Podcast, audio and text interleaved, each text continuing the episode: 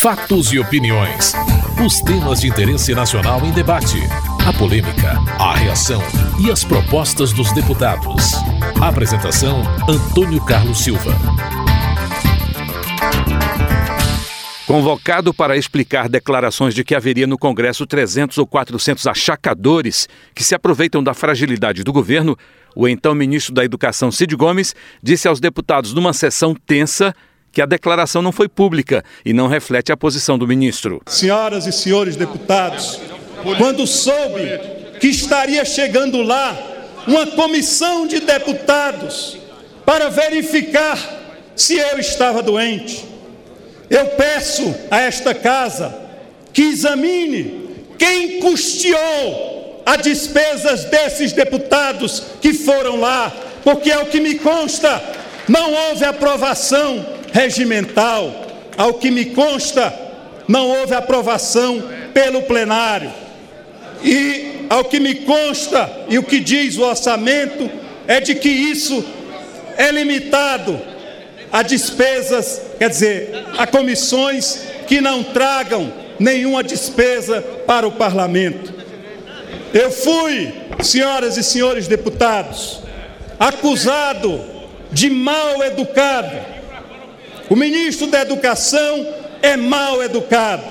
Pois muito bem, eu prefiro ser acusado por ele de mal educado do que ser como ele, acusado de achar que, achar que, que é o que diz, que é o que diz a manchete da Folha de São Paulo. Presidente, pela ordem. Não, deputado, pois não, deputado Viciani. Pela ordem. Deputado Viciani. Eu, eu agradeço a atenção e me coloco à disposição para deputado questionamento. Presidente, não pode. Deputado Viciani. Pela ordem. Deputado Viciani. Presidente da casa. Deputado Viciani. Essa casa merece respeito e se dá o respeito. Esse cidadão não vai vir aqui debochar da cara do, dos representantes da população brasileira. Deputado, eu, eu considero. Nós não vamos ouvir. Deputado, eu, cons eu considero, eu considero nesse momento encerrada a fala inicial eu peço a palavra do orador. Líder, presidente. eu vou lidar como líder. Em primeiro lugar, eu gostaria que fosse retirado do plenário aqueles que não são deputados nem credenciados. Senhor presidente, com relação à plateia, qualquer manifestação da plateia será retirada. Em terceiro lugar, a galeria não pode se manifestar. É presente. É claro que presente. Primeiro, primeiro, então, por gentileza, delegada paga. Eu a segurança que convide a plateia para se retirar. Paga, pelego, paga. Em terceiro lugar, será retirado. Essa casa vai se dar o respeito. Para o líder do PMDB, Leonardo Pisciani, do Rio de Janeiro, o ministro da Educação perdeu a condição de continuar no cargo. Nós fazemos hoje essa sessão para dizer, primeiro, à sociedade brasileira que essa casa se dá o respeito e que ninguém sem autoridade política, moral e de voto vai vir aqui desancar ou desacatar o parlamento brasileiro. E o segundo ponto, fazemos para ouvir as razões e dar a oportunidade o ministro, de forma é, confusa, mas buscou se desculpar. Aqui não se trata de desculpar ou não desculpar o ministro. Aqui se trata de dizer a quem quer que seja que nós vivemos, senhoras e senhores deputados, na democracia. E na democracia se pode ter opinião. Faço um apelo a esse plenário para que a gente discuta essa matéria em alto, em alto nível, sem nenhum tipo de baixaria, mas que isso não signifique nem um passo de recuo no entendimento que temos que o senhor ministro ultrapassou as regras de convivência democrática e por isso perdeu a condição de exercer o cargo que exerce. Nós cobraremos do governo que se posicione. O líder do Democratas Mendonça Filho de Pernambuco afirmou que só há duas saídas para a situação criada por Cid Gomes. A oposição que tem cerca de 100 parlamentares está ressalvada? não é composta de achacadores, os achacadores são os 400 deputados da base governista, segundo o ministro Cid Gomes. Fez mais. O ministro Cid Gomes apontou para o centro da mesa do Parlamento Brasileiro, da Câmara Federal, precisamente para o presidente Eduardo Cunha, e simbolicamente denominou ou apontou o presidente Eduardo Cunha como achacador. Essa é a minha interpretação e a interpretação do que eu vi aqui no plenário desta casa. Diante deste fato lamentável, que vai entrar para a história dos parlamentos no mundo, só há duas opções. Ou o ministro se demite do cargo, ou a presidente demite o ministro, ou os 400 deputados da base do governo assumem que são achacadores. O líder do PROS, Domingos Neto, do Ceará, defendeu o ministro. Nós não podemos é que neste momento, onde a relação entre legislativo e executivo está mais desgastada do que poucos momentos que vemos na história, em que todos os jornais, todos os veículos de imprensa, todas as rodas de política, de, de política que falam sobre o Congresso Nacional falam dessa situação, Vossa Excelência ser uma vítima deste processo. Repito, o fato passado fica aqui sim, foi colocado pelo ministro a sua desculpa e, a, e o seu respeito a este Congresso. Agora, o fato de querer discutir a sua permanência, aí sim Concluído. é tentar puxar de um fato para tentar atender a interesses políticos obscenos, seja da oposição, seja de parte dessa base. O líder do PSC, André Moura, de Sergipe, criticou o ministro Cid Gomes. Quero dizer que Vossa Excelência perdeu a condição de estar ministro. Vossa Excelência perdeu desde quando chamou essa casa de achacador. Vossa Excelência é mal educado. E como mal educado, Vossa Excelência não pode ser ministro da Educação. Vossa Excelência é desqualificado. Vossa Excelência envergonha esse país. Um país que está atravessando uma crise enorme, inclusive moral e não pode ter um ministro que não tem moral, que não tem decência, que não tem ética, que é chacador do Estado do Ceará e do seu povo, da sua gente, para o senhor ser ministro da Educação. Então tenha certeza, senhor ministro, que com esse seu sorriso irônico e cínico, Vossa Excelência tem certeza que Vossa Excelência aqui não está fazendo nada mais do que vir aqui, mas acima de tudo, mostrar que Vossa Excelência não tem moral, dignidade e honradez para continuar ministro da Educação. Vossa Excelência Quem não tem moral é deveria. é Vossa Excelência. Quem não tem é você. Quem não tem é Vossa Excelência.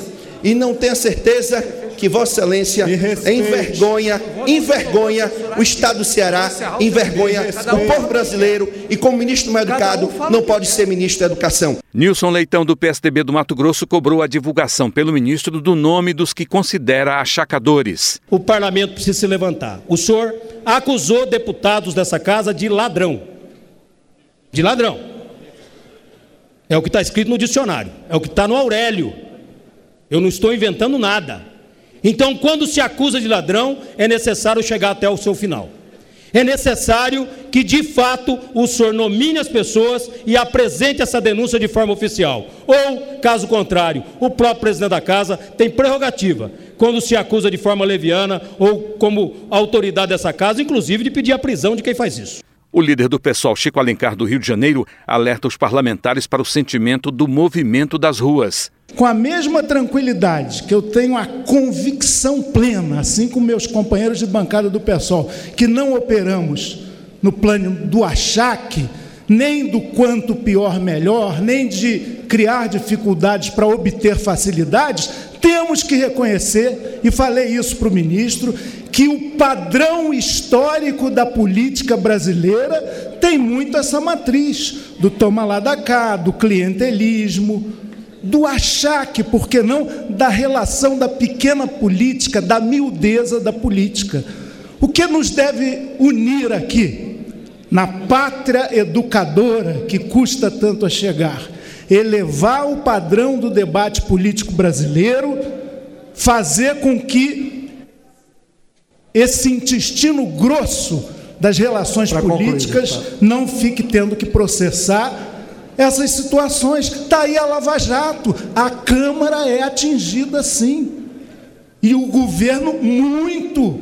Isso é gravíssimo. Não nos iludamos. As massas que foram à rua domingo, quaisquer que sejam as suas motivações, têm um sentimento comum de repúdio à política. E essa sessão só alimenta isso. O procurador da Câmara, Cláudio Cajado, do Democratas da Bahia, disse que vai à Justiça cobrar de Cid Gomes os nomes dos achacadores. Por dever de ofício, entramos com uma interpelação extrajudicial em favor de Vossa Excelência, em desfavor de Vossa Excelência, e duas interpelações judiciais. O que é que nós pedimos nessas interpelações, senhor ministro? Pedimos que Vossa Excelência, primeiro, reconhecesse a autoria da manifestação publicada no blog do Josias. E Vossa Excelência aqui confirmou que disse: se foi num quarto ou se foi de uma forma mais exposta, esse é um problema de menor gravidade. Até porque o ato de Vossa Excelência foi perante diversas pessoas, o que aumenta, inclusive, o crime que Vossa Excelência cometeu. Por que crime? Porque Vossa Excelência, ao reconhecer o que disse, falta Vossa Excelência responder às duas outras indagações. Primeiro, das duas segundas indagações, quais seriam os 300 ou 400 deputados federais que Vossa Excelência chamou de achacadores? Ao ser chamado de palhaço pelo deputado Sérgio Sveiter, do PSD do Rio de Janeiro, o ministro da Educação reagiu e deixou o plenário. Esse cidadão está agindo premeditadamente desde o primeiro momento. Premeditado. Provavelmente porque quer pular fora do barco que está vendo que está prestes a afundar, não tem coragem de ir a quem ele deveria ir me desculpe o termo, que eu poderia dizer aqui, que no fundo, no fundo, está fazendo um papel de palhaço, que era melhor colocar o uma senhor, melancia. O senhor, por favor, me respeite. O senhor Coloca... está obrigado. Eu estou. O senhor está obrigado. O senhor está obrigado a me tratar. Por, por favor, desliga o microfone. Do... Desliga o microfone. O orador está na tribuna. Vossa Excelência nem parlamentar é para interferir dessa forma. Por favor. Vai sim, senhor. Conclua, deputado. Eu poderia dizer. A palavra está assegurada ao orador. Eu poderia dizer que esse cidadão. Eu poderia dizer, presidente. Eu poderia dizer que esse cidadão está aqui fazendo papel de palhaço. Eu poderia dizer que era melhor esse cidadão pendurar uma melancia no pescoço para poder, poder aqui aparecer. Mas o que eu digo não é isso não. O presidente da Câmara, Eduardo Cunha, do PMDB do Rio de Janeiro, anunciou que vai processar o ministro da Educação. Gostaria de dizer que o procurador, que já havia tomado a sua posição de interpelar, vai receber da presidência dessa casa a orientação de não se ater a uma interpelação, e sim partir para o processo. E agregado ao processo, haverá também o processo deste presidente na sua pessoa física. Não vou admitir que alguém que seja representante do Poder Executivo não só agrida essa casa como agrediu a todos os seus parlamentares, como venha aqui e reafirme a agressão inclusive chegando ao ponto de querer nominar. Então, a Procuradoria vai processar, a presidência vai processar, e se alguém não se sentiu ofendido, tem todo o direito de não querer fazer nada e até aplaudir. Essa casa representa todos, até aqueles que acham que eventualmente o convocado tem razão e que existem 400 achacadores nessa casa. Se alguém acha isso, deve aplaudir. Se alguém não acha isso, tem que respeitar essa casa. E se o Poder Executivo faz com que um representante seu venha afrontar essa casa e ofender essa casa e não faça nada, essa casa terá que reagir, não resta a menor dúvida disso. Minutos depois, o presidente da Câmara anunciou ao plenário que o ministro da Educação saiu do governo. Estamos apresentando Fatos e Opiniões. Deputados avaliaram as manifestações realizadas em várias cidades do país na sexta-feira, dia 13, e no domingo, dia 15, pedindo mudanças na economia, o combate à corrupção e reforma política. O líder do PSDB, Carlos Sampaio, voltou a acusar o governo de criminoso. Ninguém tirou uma casquinha. Deputados e senadores de bem, que assim como o Brasil estão indignados com este governo, foram às ruas. Eu fui porque sou cidadão antes de ser deputado e me indigno com as coisas como qualquer outro cidadão brasileiro. Fui às ruas sim e irei novamente e quantas vezes forem necessárias porque eu não faço parte desse governo corrupto, entre esse governo, repito, perdulário e criminoso, e a sociedade, o PSDB já fez a sua escolha. escolha. Estamos ao lado da sociedade, vamos caminhar com ela, denunciando os desmandos. E que diálogo, presidente Dilma? Não dialogou com ninguém, nem com a sua base de governo. Vem propor diálogo? Diálogo para quê? Para restringir direitos trabalhistas? Não! Aqui no PSDB, esse diálogo não vai ter guarida. Para fazer um ajuste fiscal, tirando a desoneração e aumentando tributos, não! Aqui no PSDB não vai ter guarida. Agora quer admitir também o, dinheiro, o direito dos aposentados e pensionistas? Não! A palavra a este governo é não, porque é o que o Brasil está dando a presidente Dilma desde domingo. Um não não ao seu governo, não aos crimes cometidos, não às indicações de bandidos feitas por Vossa Excelência, não a esse governo que faz mal ao país. O líder do governo, José Guimarães, do Ceará, repeliu as críticas e acusou governos do PSDB. Vossas Excelências não podem, deveriam cuidar essa acusação contra o presidente Lula e contra a presidenta Dilma. Vossas Excelências deveriam cuidar dos rombos que vocês fizeram no governo de São Paulo, lá no metrô de São Paulo. Vossas Excelências deveriam cuidar do governo do Paraná e não enlamear o nome das pessoas aqui no plenário desta casa.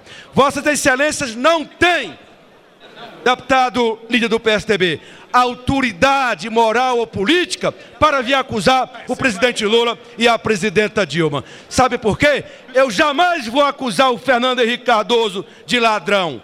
Aliás, esse instante uma jornalista me perguntou: Você lembra da história da compra de voto para a reeleição? Eu disse: No governo Fernando Henrique Cardoso, Muita gente deve ter feito muita coisa, mas não me autoriza com tamanha leviandade dizer que o Fernando Henrique Cardoso foi o homem que é carimbado com a corrupção. Vossas Excelências deveriam respeitar melhor a história da, daqueles que construíram a democracia no nosso Brasil. Vocês deveriam olhar para a cozinha de vocês. Vocês quebraram Minas Gerais, vocês estão quebrando São Paulo, não foram capazes sequer de garantir planejamento em função da crise hídrica de São Paulo. Para a rocha do PSDB do Acre, o povo foi às ruas para manifestar a indignação contra a corrupção. População brasileira, seu presidente, foi às ruas no domingo para manifestar sua indignação com os diversos casos de corrupção que tem se alastrado pela gestão pública no país. Como carro-chefe dessa manifestação, estava o pedido para que a presidente Dilma tome, um, que faça um gesto, pelo menos um gesto, pelo seu país. Que ela peça para sair, já que não teve competência, não teve competência para administrar Senhor presidente, e o cinismo da presidente e dos seus asseclas, que tentam distorcer a realidade, que tentam desfazer o sentimento do povo, e vem agora com a história do tal pacote anticorrupção. Como se o PT não tivesse tempo suficiente para aprovar o pacote que bem quisesse. fazem ouvidos de mercador ao clamor do povo que pede fora Dilma. E aqui vem dizer, talvez numa defesa prévia, daqueles que receberam recursos de fontes ilícitas. Caetano, do PT da Bahia, afirma que as manifestações também visam os políticos. Quero alertar aqui essa casa que as manifestações do dia 13 e do dia 15 não foi só com relação ao governo federal, foi com relação aos políticos brasileiros. Teve líder do PSDB que não conseguiu falar, foi vaiado em praça pública e de outros partidos. O povo está de olho no Congresso Nacional, o povo está de olho nas câmaras de vereadores, o povo está de olho nas prefeituras, nos governos do Estado, no governo federal. Isso é louvável. A população vir para as ruas para manifestar, para pedir o combate à corrupção, e nós temos sim que apoiar aqui nessa casa o combate à corrupção. Samuel Moreira, do PSDB de São Paulo, afirma que as manifestações exigem respostas do governo para a situação econômica do país. Governo precisa enxergar mais do que a dimensão, os motivos dessa indignação, e ao mesmo tempo o governo precisa agir, precisa dar respostas para a sociedade. A sociedade espera respostas do governo. O governo não pode desqualificar essas manifestações, não pode subestimar, achar que é coisa de um conjunto de eleitores de um determinado candidato, achar que essas manifestações são coisas da elite. Não. Hoje está todo mundo sofrendo no Brasil, desde o cidadão que faz um churrasquinho para vender numa cidade pequena, porque a carne aumentou de preço, até o motorista do táxi porque a gasolina subiu de preço, o caminhoneiro, porque o diesel subiu de preço, e o empresário, porque deixa de ter oportunidade para investir e gerar emprego.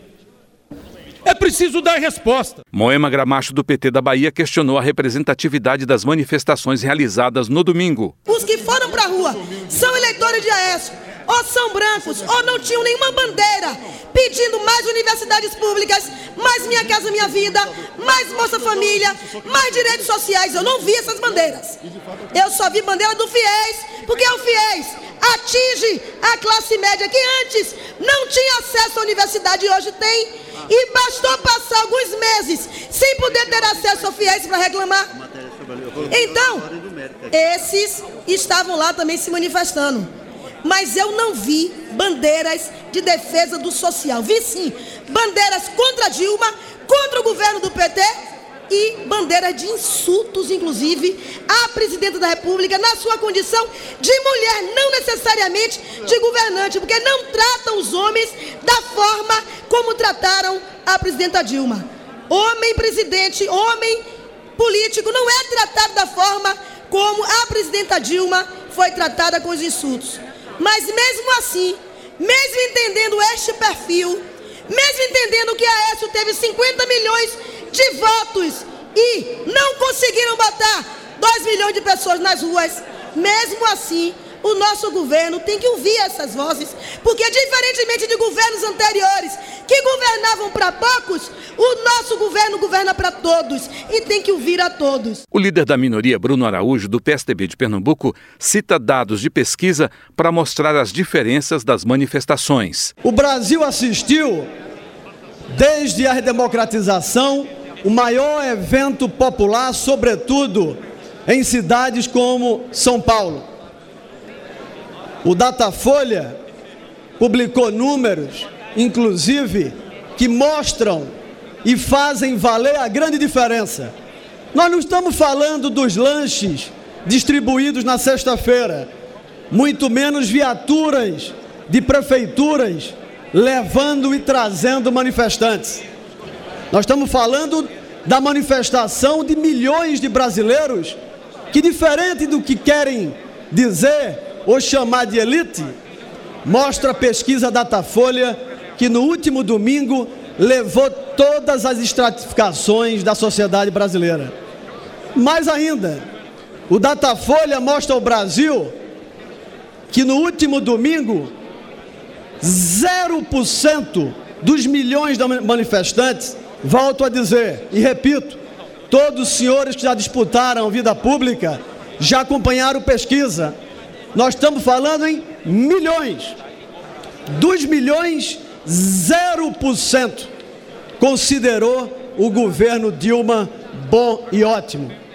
E na sexta-feira, mesmo com a distribuição de tudo que o Brasil acompanhou pela imprensa, 26% dos manifestantes consideram o governo Dilma ruim e péssimo.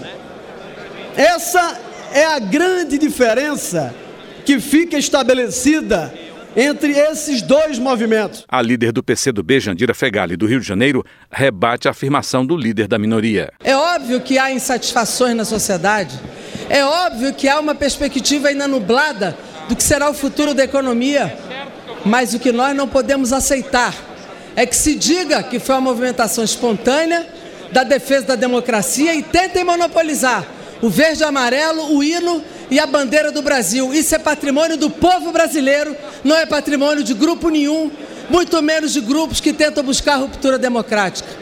É bom que se diga que aqueles que propõem intervenção militar e tiveram o direito de se manifestar negaram a participação de todos nós que perdemos vidas nos nossos partidos, particularmente os comunistas, para dar a eles a liberdade de se expressar e de opinar na rua, inclusive contra um governo legitimamente eleito.